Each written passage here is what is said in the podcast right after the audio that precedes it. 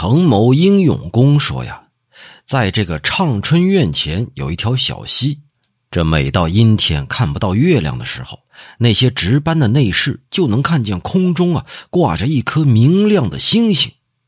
这大伙就感到奇怪了，连月亮都看不见，哪来的星星啊？于是就想方设法的去探究原因，这才发现呢，这光啊是从小溪里射出来的。大家就猜呀，这一定是什么宝器吧？于是就想办法到溪里去取宝。果然在小溪里捞出了一个河蚌，直径大概有四五寸那么大。把蚌剖开，看到里面有两颗珍珠缀成了一体，是一大一小，整个啊有枣子那么大，形状呢就好像是葫芦一样。他们不敢占为己有啊，于是就献给了皇上。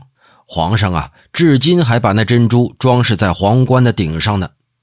这是乾隆初年的事情。